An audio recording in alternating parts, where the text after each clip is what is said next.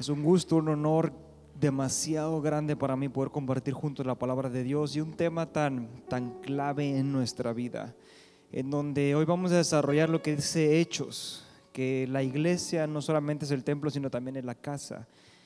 Y bueno, yo puedo dar testimonio de mi casa cuando yo viví con mis papás, que la casa también era la iglesia, no solamente cuando estábamos en el templo, sino en nuestra casa también estaba Jesús. Siempre nos inculcó fe, nuestro papá nos inculcó creer en Dios, confiar en Dios, eh, valores, pero siempre, siempre ante todo la fe, confiar en Dios, tener una relación con Dios.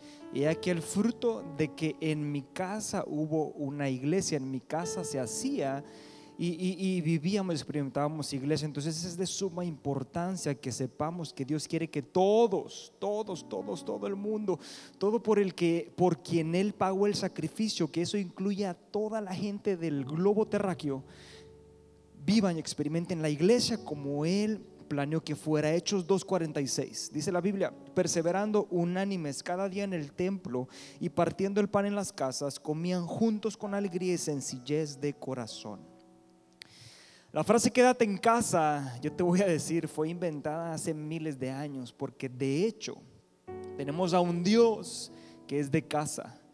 Nuestro Dios es un Dios que quiere estar en tu casa.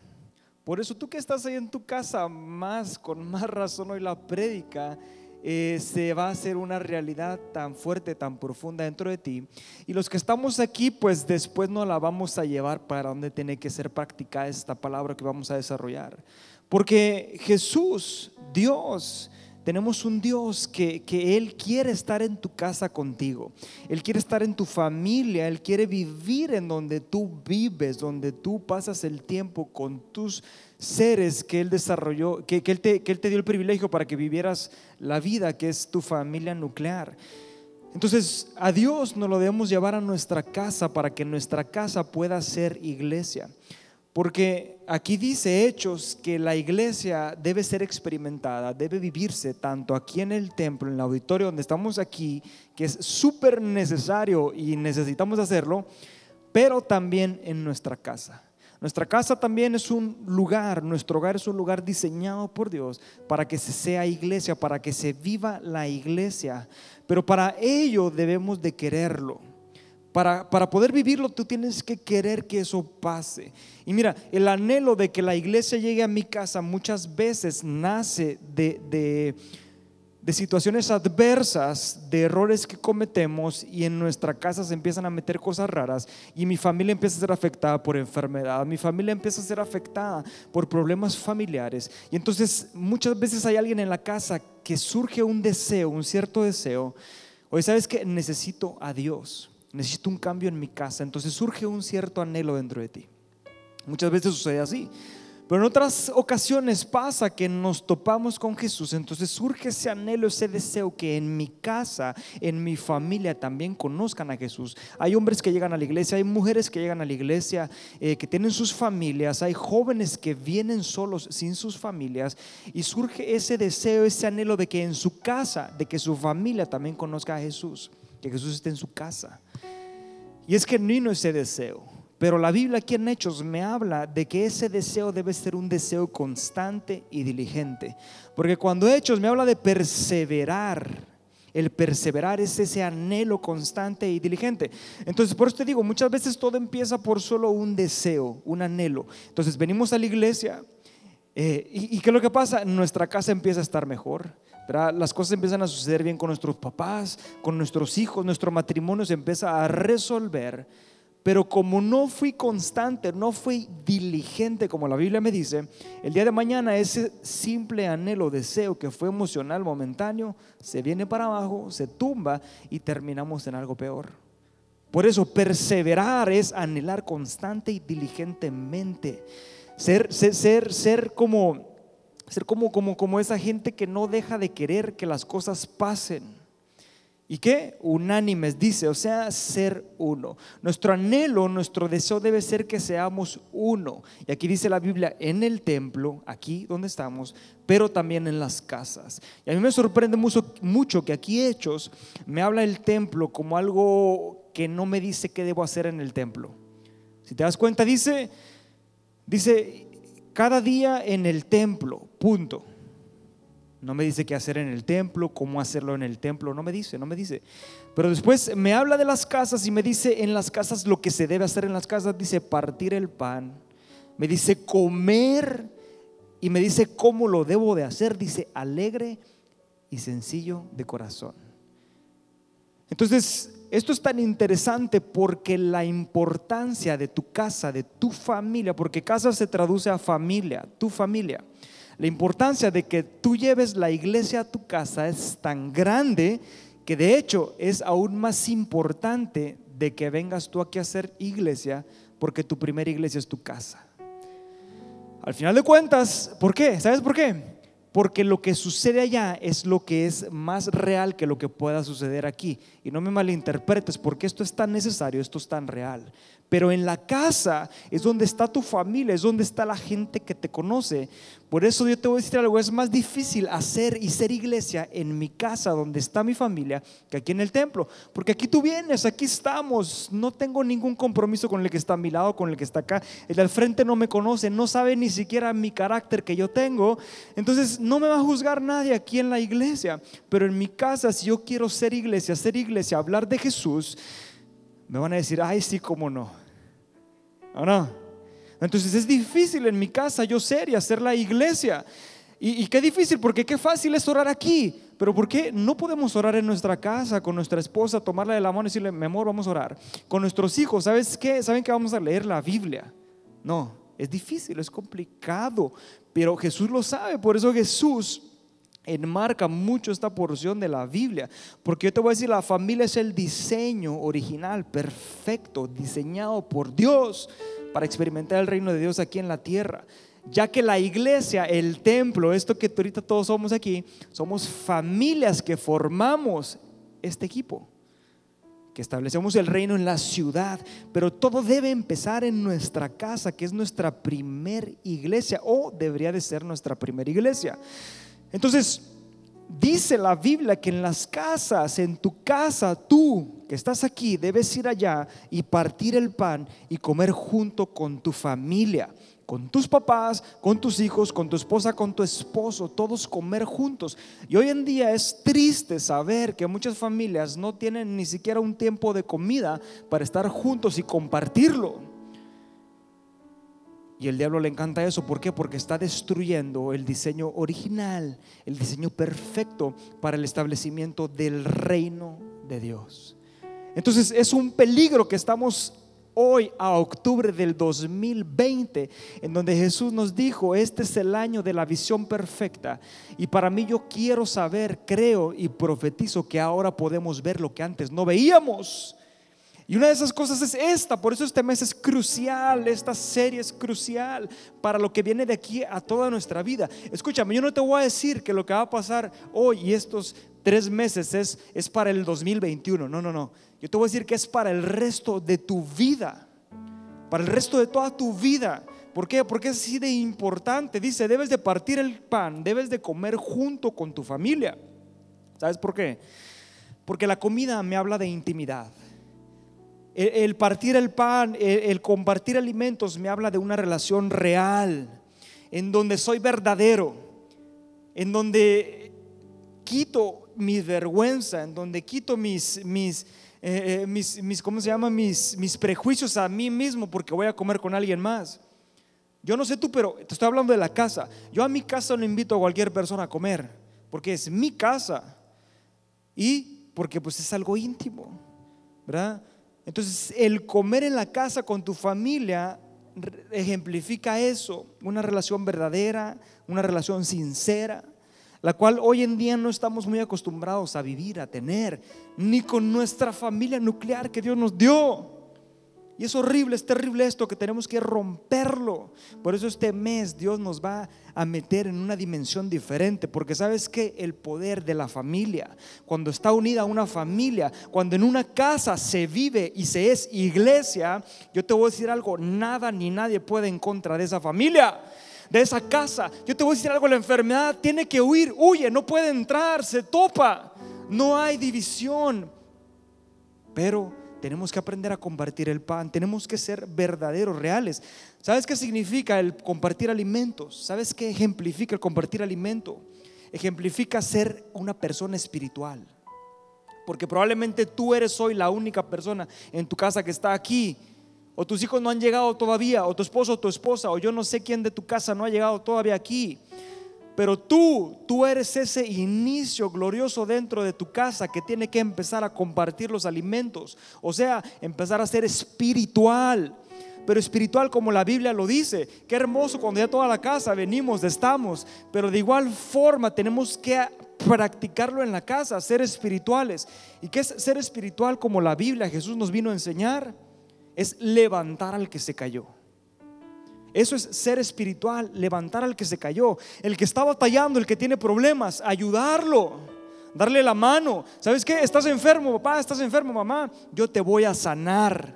¿Sabes qué? Eso es ser espiritual porque el Espíritu del Señor está sobre mí, dice la Biblia, por cuanto me ungió para sanar a los enfermos. Entonces, eso es ser espiritual. Ir a tu casa y sanar a tu familia. Ir a tu casa y llevar gozo, llevar paz en donde no lo hay. ¿Sabes qué? Ser espiritual es liberar los de las cárceles a tu familia. Eso es ser espiritual. Por eso el alimento habla de eso verdadero, real, que debe ser la iglesia. Por eso mucha gente que está aquí, que no vive iglesia en sus hogares, en sus casas, jamás experimentan. Escúchame, porque esta es una dimensión preciosa, el que estamos aquí, familias, donde conquistamos territorio, Monterrey es nuestro, Nuevo León, México. Pero tu casa es la primera. Tus papás, ¿dónde están? Tus hermanos, tus hijos.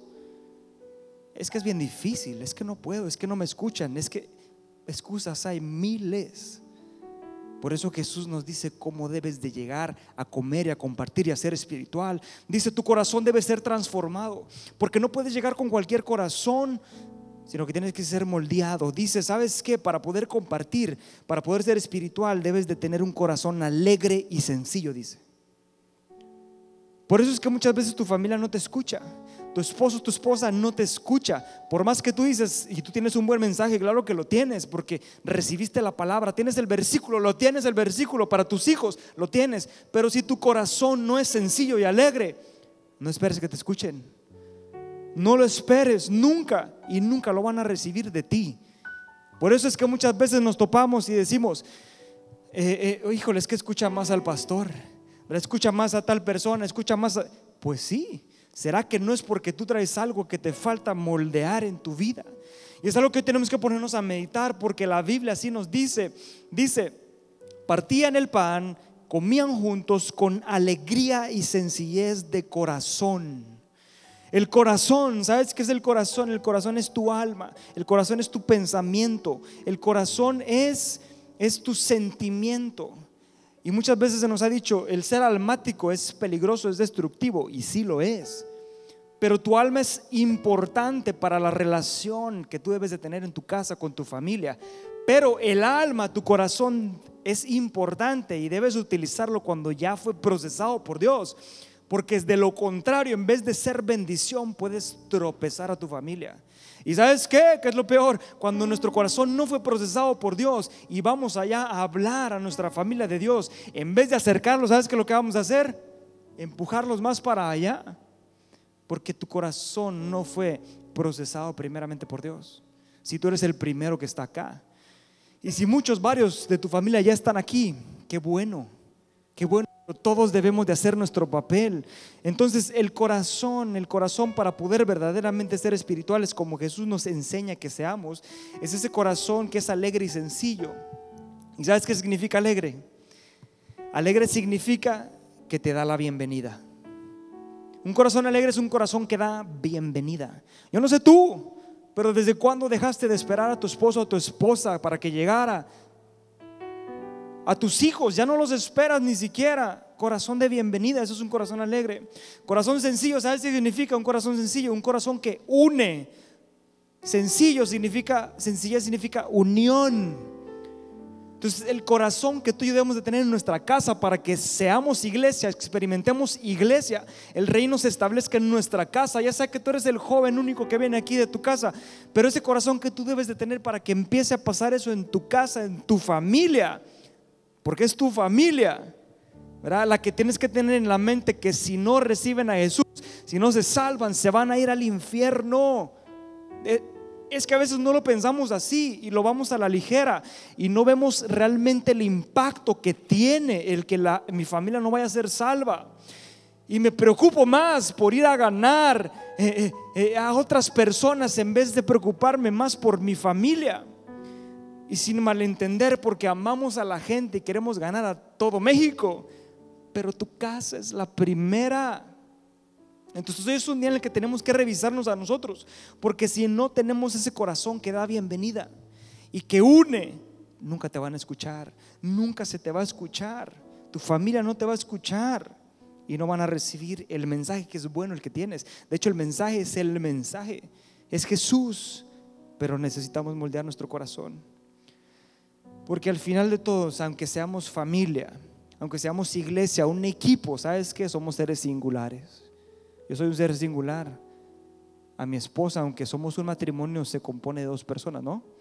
La familia, no sé cuántos sean en tu familia, pero se compone de varios miembros singulares que cada uno, como decimos, somos un mundo. Ahí sí es verdad. Pero todos esos seres que somos dentro de la familia, dentro de la iglesia, buscamos formar equipo. Ser un equipo. ¿Sabes por qué? ¿Sabes por qué siempre vas a buscar estar con alguien? Las personas que dicen que están bien solos, no es cierto, nadie está bien solo, es mentira. ¿Sabes por qué te digo que es mentira? Porque Génesis me dice que cuando Dios nos creó, Él dijo algo, Él soltó algo con sus palabras y dijo, no es bueno que el hombre esté solo. Y hombre en el original, cuando Dios lo suelta la palabra, no significa solamente el sexo masculino, significa el ser humano, porque él sabía que ya iba a hacer a la mujer, él ya lo tenía en su plan, entonces dijo, no es bueno que el hombre ni la mujer estén solos, por eso les haré ayuda, les haré matrimonio para que formen familia, tengan hijos y no estén solos. Por eso la familia es un diseño extraordinario. Y de ahí, cada familia tras familia, no es bueno que las familias estén solas, hagamos la iglesia local para establecer el reino. Y de ahí empieza, pum, pum, pum, pum, pum. Pero no podemos brincarnos los pasos tras pasos que son. Entonces, gente que no, que, que estamos solos, que somos personas singulares, buscamos formar equipo. Y Jesús así en su, en, su, en su sabiduría alterna, Él dijo, así es como la iglesia va a avanzar, con seres individuales o singulares, pero que juntos se, se, unan. Pero escucha esto, Jesús dice que se unan al grado de que cuando muchos están juntos, siendo iglesia en su casa y en la iglesia, volteen y solamente vean uno. Así dice. Juan 17, 21. Dice, para que todos sean uno, como tú, oh Padre, en mí y yo en ti, que también ellos sean uno en nosotros. Que también ellos, ¿de quiénes son ellos? ¿De quién está hablando Jesús? ¿Sabes de quién está hablando? De ti. Está hablando de mí, de mi casa, de mi familia, pero también ya está hablando de la iglesia. Para que sean uno, pero, pero como dice, que ellos sean uno, ¿dónde? En nosotros, dice. ¿Ah?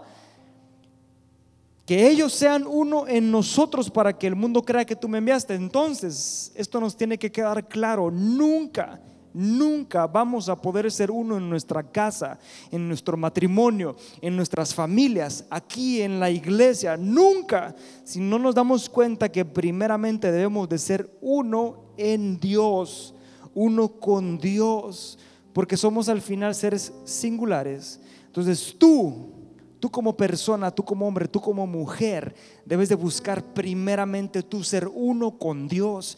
Ese es el primer nivel de unidad para experimentar la iglesia en tu casa y experimentar la iglesia aquí en el templo también. ¿Cuál? Que tú seas uno con Dios, que tú decidas unirte a Él al punto. ¿Sabes, sabes qué es? ¿Sabes un significado de la palabra uno ahí? ¿Sabes cuál es? Insertado. Tú sabes que es insertado es como si yo ahorita me insertara en este muro. Me meto en este muro. yo te digo, ¿qué es lo que ves? Y volteas y ya no me vas a ver porque me inserté. Entonces, ¿qué es lo que ves? Ves un muro. Eso es lo que significa cuando Jesús dice que sean uno en nosotros para que cuando nos volteen a ver, vean a Jesús. Vean a Dios, vean ese corazón alegre y sencillo que da la bienvenida y une. Entonces tu familia te va a decir, tus papás te van a decir, hijo, yo quiero eso también. Papá, yo quiero eso también. Esposo, esposa, amor, yo quiero eso también. Siempre y cuando tú tomaste el primer paso y te insertaste en Dios. Porque cuando nos insertamos con Dios, ahora sí, hey, tú puedes ver la gracia, la misericordia, el favor de Dios en mi vida. Porque en serio, pues soy un humano, me equivoqué. Ah, probablemente te equivocaste con tu propia familia, con tu esposa, con tus hijos. Entonces la única manera en la que esas cosas sean secundarias y cuando te volteen a ver puedan ver a Jesús, a Dios, a lo que Él tiene para ellos es que te insertes. ¿Y sabes de qué habla insertarte en Dios? Es de que empieces a formar una relación de verdad profunda con Él. ¿Y sabes dónde va a empezar esa relación? Pero la relación de la que estoy hablando, la que te insertas en tu casa, en tu cuarto, porque casa significa habitación también. Y hay una habitación que te está esperando en donde Dios está listo para formar ese corazón sencillo y alegre en ti, para que tu casa, tu familia puedan ser salvos y no sufran. Pero solo y solamente de esa manera. Entonces, nuestro objetivo debe ser eso, insertarnos en Dios, formar una relación con Dios, ser uno con Él. Porque solamente así voy a poder yo unificarme con alguien más. Pero ahí te va. Es tan importante entender que esto es tan singular. Yo te voy a decir algo, la salvación es tan personal, tu relación con Dios es tan tuya. Tú no puedes vivir de la fe de tu esposo, tú no puedes vivir de la fe de tu esposa, de tus hijos. En tu casa puede haber milagros, puede haber salvación, puede haber restauración, puede haber paz, pero asegúrate que sea que porque tú la tienes también. Porque me ha tocado, nosotros que pastoreamos jóvenes, que en las casas eh, hay misericordia. Aunque sus papás no estén aquí, pero hay misericordia, las cosas van bien, Dios los empieza a bendecir a través de, porque al final de cuentas cada persona impacta, ¿verdad? Cuando está con Dios. Pero por eso es tan importante asegurarte que seas tú de ti, porque el día en el que no estés cerca de la persona que está en conexión con Dios, ten cuidado ¿Por qué? Porque no hay una protección verdadera en ti, contigo. Por eso te digo, todo empieza en tu casa, contigo, en algo verdadero. Todo empieza en la comida, en donde tú puedes comer, hablar, ser sincero, decir, aquí estoy, así soy. Cámbiame mi corazón. Hazme un corazón de bienvenida, porque todo lo contrario a ser, tener un corazón de bienvenida es un corazón eh, egoísta. Es un corazón soberbio que no acepta, que no recibe de nadie ni de nada. Así no se puede con Dios. ¿Sabes por qué? Porque eso nos va a llevar a truncarnos ahí y jamás poder confiar en Él. Y cuando no confiamos en Dios, yo te voy a decir algo, todo está terminado, no puede haber nada, porque sin confiar en Él no puedes agradarlo. Sin confiar en Dios no puedes tener una relación con Él. Porque ¿cómo? ¿Cómo vas a confiar eh, ¿cómo, sin confiar en alguien vas a poder tener una relación? No se puede. Podrás ser superficial. Hola, ¿cómo estás? Bien, ¿y tú? Bien también. Bye. Que eso es lo que muchas veces nos acostumbramos como cristianos, solamente viniendo a los templos, a los edificios. Lo vemos como vine a tomar la lista. Punto final, me voy. Ya, ya, ya que se callen mis papás de estarme diciendo que vaya a la iglesia, ya fui. Ya me voy a dejar de molestar toda la semana, pero en toda la semana yo no sé quién es Dios. Yo no me inserto en Dios y el reino no se establece en mí. Eso tiene que cambiar, porque te voy a decir algo, yo pude ver cuando he estado orando por este mensaje que hay casas de paz que están listas y se van a encender, pero tú y yo tenemos que tener el, eh, eh, ese corazón, porque la unidad de la que me habla Jesús es una unidad perfecta, dice Juan 17, 23. Dice, yo en ellos, tú en mí, para que sean perfectos en unidad para que el mundo conozca que tú me enviaste. El día que estemos en perfecta unidad con nuestra familia, con tu casa, con tus papás, o que tú estés haciendo el trabajo necesario espiritual contigo para poder alcanzarlos, ese es el día en el que van a creer. ¿Van a creer qué? Que Jesús es verdad, que Jesús está ahí. ¿Sabes por qué? Porque si no, de lo contrario solamente va a ser Palabras, palabras, palabras y más palabras. Cuando lo que Dios diseñó para ti, ¿sabes qué es? Es que lo puedas tocar, que lo puedas sentir, que lo puedas experimentar. Yo te voy a decir, los milagros se viven, se experimentan, no solamente se anhelan. Empiezan por un anhelo, por eso dice, dice perseverar unánime, se empieza con un anhelo, pero después viene el hacerlo, comer, ser genuinos, una relación. ¿Para qué después? Para después experimentar la gloria de Dios, que el reino se establezca y las cosas de verdad cambien. Por eso es la perfecta unidad. Ser uno, perfecta unidad. Porque mira, aparte, cuando ya logramos estar conectados con Dios, siendo uno con Dios, porque el Dios es el mismo, el que tú y yo tenemos que conocer. Él es omnipresente. Entonces ese es el mismo con el que tenemos la relación tú y yo. Ese Dios es el mismo Dios que sigue sanando, que sana, que hace milagros, que restaura, que levanta. Es el mismo. Entonces mi confianza, mi fe en Él debería de ser la misma, ¿no? ¿O no? Sí, debe ser la misma. La misma confianza, la misma fe debe ser la misma. ¿Por qué? Para tener el mismo lenguaje. Por eso es tan frustrante en casa, cuando papá o mamá, cuando mis hijos, cuando alguien en la casa no tiene la fe que yo tengo porque hay un problema y yo digo, no te preocupes, todo va a estar bien, Jesús nos va a liberar de esta. Ah, ok. Ah, tú tienes esa confianza acá, pero la otra persona por acá y, ah, está bien. Y es frustrante y no hay unidad y no puedes experimentar iglesia. Pero si tú tienes ese corazón sencillo, ese corazón de bienvenida que une, tu fe no va a caerse, sino a lo contrario, voy a orar más, voy a orar por Él y me voy a meter yo en mi habitación. Entonces empieza con el Espíritu Santo. Y sabes que, por favor, Jesús, yo limpio, yo limpio, yo limpio, yo limpio todo, toda voz extraña que le esté hablando a mi familia. Y ayúdanos a creer, ayúdame a creer más en ti. Yo no me voy a desmayar, yo voy a avanzar, yo voy a avanzar porque tenemos que tener la misma fe, tenemos que ver lo mismo. Por eso te voy a decir algo, Puerta del Cielo es una iglesia que tiene visión, que tenemos visión, la visión de Cristo, pero debe ser la misma para todos, para poder avanzar. Por eso las familias que no avanzan son las que no tienen la misma visión. División. Si no hay visión, hay división. Y así no va a haber conquista, no lo vamos a lograr. Por eso es importante ver lo mismo. Porque cuando creemos empezamos a hacer, cuando confiamos empezamos a caminar. Dice Efesios 4:13, dice, hasta que todos lleguemos a la unidad de la fe. Unidad de la fe. Nuestra fe debe estar unida también. Debemos creer por lo mismo. Cuando yo te digo algo, ¿Sabes que Dios te va a sanar, Dios te va a liberar. Esa es mi fe, mi confianza en mi Dios, que lo puede hacer conmigo, pero también lo puede hacer contigo. Entonces, cuando tú recibes eso, tú debes de prender eso dentro de ti y decir, ¿sabes qué? Lo anhelo, lo quiero, seré perseverante voy a hacer iglesia. Porque al final la iglesia, ¿sabes qué es? Es donde está Jesús, donde habita Él. ¿Y sabes dónde es eso? No es, no es en sí este edificio. Este edificio fue hecho para que Él esté aquí Él está aquí. Pero la iglesia eres tú.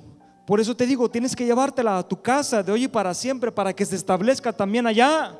Ahí donde tú estás viéndome en tu casa, tú debes de decidir que esa casa sea una iglesia en donde sabes que sea igual de fácil poder orar, leer la Biblia, cantar que aquí en el templo, en donde probablemente no hay tanta intimidad porque no hay tanto compromiso, donde nadie me puede juzgar. Así es la iglesia, nadie te juzga. Pero si tú eres iglesia en verdad, tú eres la iglesia y tú vas para allá siendo iglesia, entonces tú tampoco juzgas a tu esposo, tú tampoco juzgas a tu esposa, a tus hijos, a tus padres. ¿Y qué es lo que pasa? Eso es hermoso. ¿Por qué? Porque eso es ser espiritual levantar al caído, ayudar al que se tropezó, saber que hay sanidad para todo aquel que la busca. Eso es. Entonces, esa es la fe. Santiago 1.6 dice, pero pidan con fe, no dudando nada, porque el que dude es semejante a la onda del mar que es arrastrada por el viento, echada de una parte para otra. En otras palabras, el que duda, ¿sabes quién es el que duda? El que es inconstante. Entonces, el que duda no es ese que anhela constantemente. El que duda, ¿sabes quién es, es el que duda? El que duda es el que basa su vida en el alma. Pero en esa alma, en ese corazón que no ha sido procesado por Dios. Y entonces va a estar así. Pero tu corazón está procesado por Dios. Es un corazón alegre, es un corazón sencillo. En donde, ¿qué es lo que va a pasar? Ok, yo voy a dar siempre la bienvenida.